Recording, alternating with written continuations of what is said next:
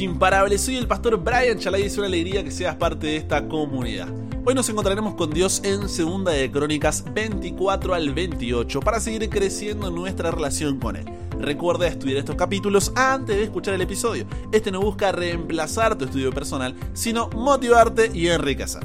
Con eso dicho, ahora sí, conversemos. ¿Qué verdad aprendemos sobre cómo es Dios y su dirección para nuestra vida? Padre, ¿Cómo nos cuesta cambiar el orgullo por la humildad? Pero es en la humildad donde crecemos en nuestra relación contigo. Por lo cual, Dios, ayúdanos a hacer ese cambio, a poder reemplazar nuestro orgullo por humildad y de esa forma poder disfrutar de una verdadera relación contigo. Nos entregamos hoy a ti, Dios. En el nombre de Jesús oramos. Amén. A menudo nos encontramos en conflicto entre lo que nosotros queremos y lo que Dios quiere para nuestras vidas, ¿o no? Nuestros deseos y nuestras metas parecen chocar con los planes y propósitos de Dios.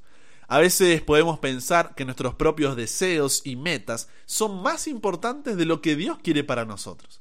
Otras veces podemos sentir que lo que Dios quiere para nosotros es demasiado difícil o no es lo que queremos.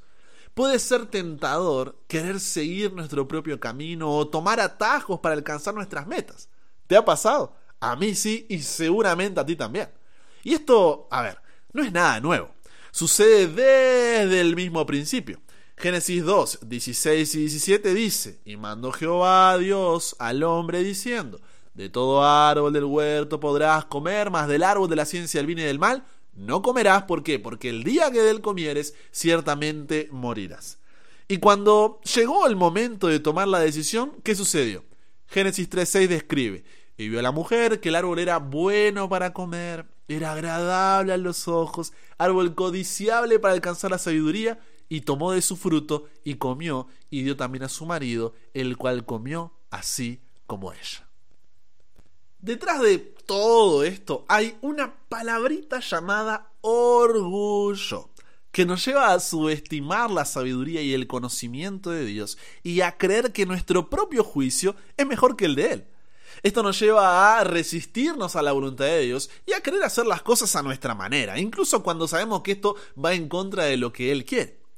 Esdras, autor del libro de Crónicas, en los capítulos de Segunda de Crónicas 24 al 28, está intentando mostrarle a esta nueva generación que volvía del exilio a Jerusalén cómo el orgullo fue lo que los llevó al exilio en primer lugar y que debían evitarlo si no querían volver de donde salieron constantemente, una y otra vez resalta las bendiciones de la obediencia y los amargos frutos de la desobediencia. En segunda de Crónicas 24, Joás, rey de Judá, arrancó bien, ¿eh? Su reino fue prosperado, pero con la muerte de su mentor, el sacerdote Joiada, el joven rey es influenciado por sus consejeros malvados y no sigue a Dios. A tal punto que cuando Dios le envía un mensaje al pueblo por medio de Zacarías para confrontarlos, ellos conspiran contra él y por mandato del rey lo apedrearon hasta matarlo, y eso que era el hijo de Joyada, su mentor. Como consecuencia de haberse alejado, Dios tuvo que permitir que el ejército de Siria venciera a Joás y finalmente el rey murió por una conspiración de sus siervos mientras éste todavía estaba agobiado por sus dolencias. En segunda de Crónicas 25 dice que Amasías, hijo de Joás, asume como rey de Judá e hizo lo recto ante los ojos de Jehová, pero luego ataca al reino de Israel al norte sin la guía de Dios.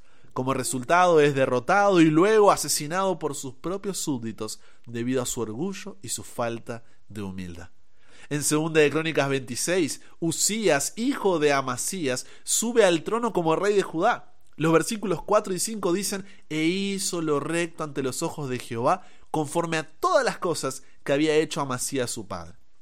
Y persistió en buscar a Dios en los días de Zacarías, otro Zacarías, ¿no? Entendido en visiones de Dios. Y en estos días en que buscó a Jehová, él le prosperó.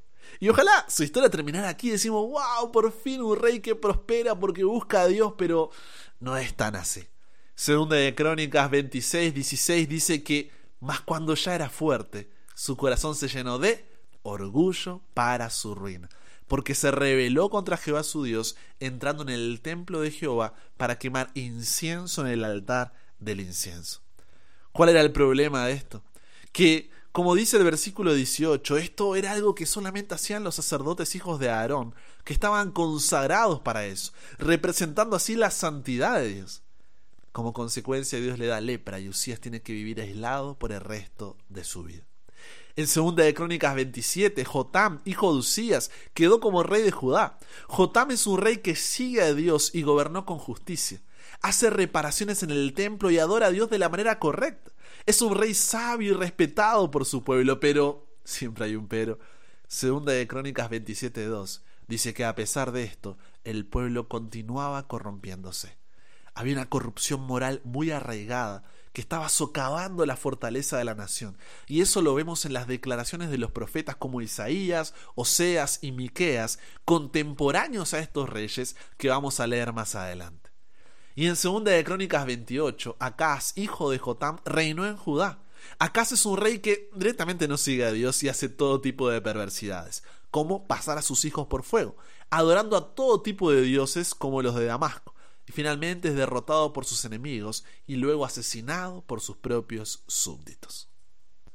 A lo que voy es, ¿logras ver el patrón que Esdras intenta marcar aquí en todos estos reyes? Mira cómo describe esta condición el profeta Isaías en Isaías capítulo 1, versículos 2 al 15. Hablando de parte de Dios dice, Oíd cielos y escucha tu tierra, porque habla Jehová. Crié hijos y los engrandecí y ellos se rebelaron contra mí. El buey conoce a su dueño y el asno el pesebre de su señor. Israel no entiende, mi pueblo no tiene conocimiento. Lo que está diciendo es, hasta los animales reconocen a quién pertenecen y obedecen, y ustedes no. Versículo 4. Oh gente pecadora, pueblo cargado de maldad, generación de malignos, hijos depravados. Dejaron a Jehová, provocaron a ira al santo de Israel se volvieron atrás. ¿Por qué querréis ser castigados aún? ¿Todavía os revelaréis? Toda cabeza está enferma y todo corazón doliente. Desde la planta del pie hasta la cabeza no hay en él cosa sana, sino herida, hinchazón y podrida llaga. No están curadas, ni vendadas, ni suavizadas con aceite.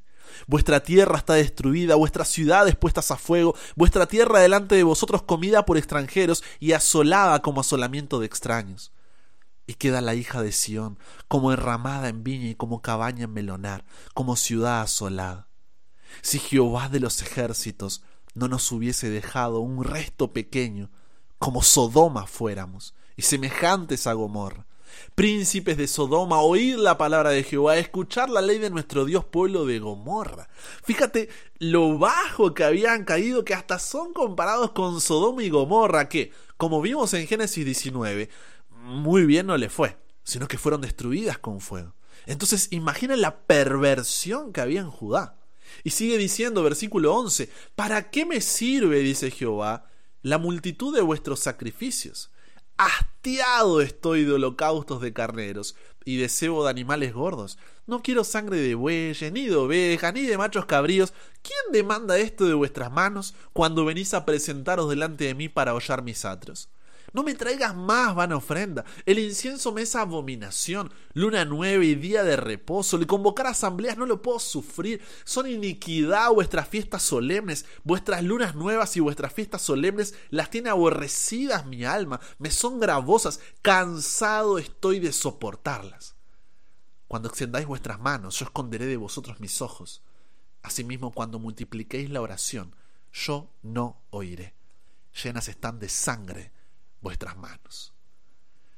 Con estas declaraciones Dios no estaba diciéndole al pueblo que el santuario y su servicio junto con las festividades ya no eran necesarias, sino que no tenía sentido toda esa religiosidad, esos actos externos, esa superficialidad, si su corazón estaba lejos de él. ¿Era o no era importante que esta nueva generación que volvía del exilio reviviera con estos relatos la decadencia que los había llevado allí en primer lugar. Esto nos muestra que Dios es santo y no tolera el pecado, por lo que debe actuar justa y rectamente contra todos aquellos que eligen permanecer en ese pecado. Pero el capítulo no termina ahí, el de Isaías, sino que Dios también demuestra su amor, gracia y misericordia. Porque aunque está enojado con su pueblo por su pecado y desobediencia, todavía está dispuesto a perdonar y restaurar su relación con ellos. Si ellos se arrepienten, Dios es fiel y todavía está dispuesto a recibirles de vuelta y a cumplir su pacto con ellos. Esto nos muestra que Dios siempre cumple sus promesas. Por eso les dice en Isaías 1, 18 al 20, Venid luego, dice Jehová, y estemos a cuenta. Si vuestros pecados fueren como la grana, como la nieve serán emblanquecidos. Si fueren rojos como el carmesí, vendrán a ser como blanca lana. Si quisiereis y oyereis, comeréis el bien de la tierra. Si no quisiereis y fuereis rebeldes, seréis consumidos a espada, porque la boca de Jehová lo ha dicho. Comencé diciendo que a menudo nos encontramos en conflicto entre lo que queremos y lo que Dios quiere para nuestras vidas, ¿no? Nuestros deseos y nuestras metas parecen chocar con los planes y propósitos de Dios. A veces podemos pensar que nuestros propios deseos y metas son más importantes de lo que Dios quiere para nosotros. Otras veces podemos sentir que lo que Dios quiere para nosotros es demasiado difícil o no es lo que queremos. Puede ser tentador querer seguir nuestro propio camino o tomar atajos para alcanzar nuestras metas, pero la historia del reino de Judá nos muestra que esto nunca sale bien. Dijimos que detrás de todo esto hay una palabrita, ¿recuerdas cuál es? Orgullo. Esto nos lleva a subestimar la sabiduría y el conocimiento de Dios y a creer que nuestro propio juicio es mejor que el de Él. Esto nos lleva a resistirnos a la voluntad de Dios y a querer hacer las cosas a nuestra manera, incluso cuando sabemos que esto va en contra de lo que Él quiere. Así que, ¿qué podemos hacer entonces? Mira, primero, acepta que no eres perfecto. Aceptar que no somos perfectos puede ser un primer paso para superar el orgullo. Debemos reconocer que tenemos fallas, tenemos debilidades, que nuestro corazón es engañoso, como dice Jeremías 17. Y segundo, busca a Dios. Buscar a Dios a través de la oración, la lectura de la Biblia y la participación en la comunidad de la iglesia puede ayudarnos a poner a Dios en el centro de nuestras vidas y a desarrollar una actitud de humildad. Mientras más tiempo pasemos delante de Dios, más conscientes seremos de su grandeza y de nuestra pequeñez. Cambiar el orgullo por la humildad no es algo que podamos hacer por nuestra propia cuenta. Necesitamos la gracia de Dios y su ayuda para superar nuestro orgullo y desarrollar una actitud de humildad delante de Él. Hoy, no importa cuán lejos te hayas ido o cuán bajo hayas caído por tu orgullo de colocar tu voluntad por encima de la de Dios, pero su invitación es la misma que para el reino de Judá. Venid luego y estemos a cuenta. Si vuestros pecados fueren como la grana, como la nieve serán emblanquecidos. Si fueren rojos como el carmesí, vendrán a ser como blanca lana. Conversamos con Dios sobre esto. Padre, ¿qué decirte? Nos agarraste con las manos en la masa. somos orgullosos, Dios, somos orgullosos, siempre queremos hacer lo que queremos, lo que sentimos, lo que pensamos. Pero Dios, que podamos aceptar que no somos perfectos, que cada día podamos buscarte para delante de ti reconocer nuestra pequeñez y ser humildes para no subestimar tu sabiduría y conocimiento infinito, Dios, sino someternos a tu voluntad, que es buena, agradable y perfecta. No sé qué decisiones tenga que tomar cada uno hoy, qué cosas esté pensando y dando vuelta en su cabeza, pero que si es diferente nuestra opinión a la tuya, que siempre elijamos la tuya, que no dudemos ni un segundo en eso. Puede que al principio no nos guste, no lo entendamos, pero será lo mejor. Nos entregamos hoy a ti, Dios. Cámbianos, renuévanos, transfórmanos, somos tuyos. En el nombre de Jesús oramos. Amén. Y con eso llegamos al final. Comparte con otros lo que aprendiste hoy. Súmate a la comunidad en WhatsApp totalmente gratis si todavía no lo has hecho para recibir una notificación en tu celular cada mañana, escuchar los episodios sin conexión, tener material extra, hacer tus preguntas, acceder a contenido exclusivo y te esperan el siguiente para que nunca pares de aprender y nunca pares de crecer. ¿Por qué? Porque hasta el cielo no paramos.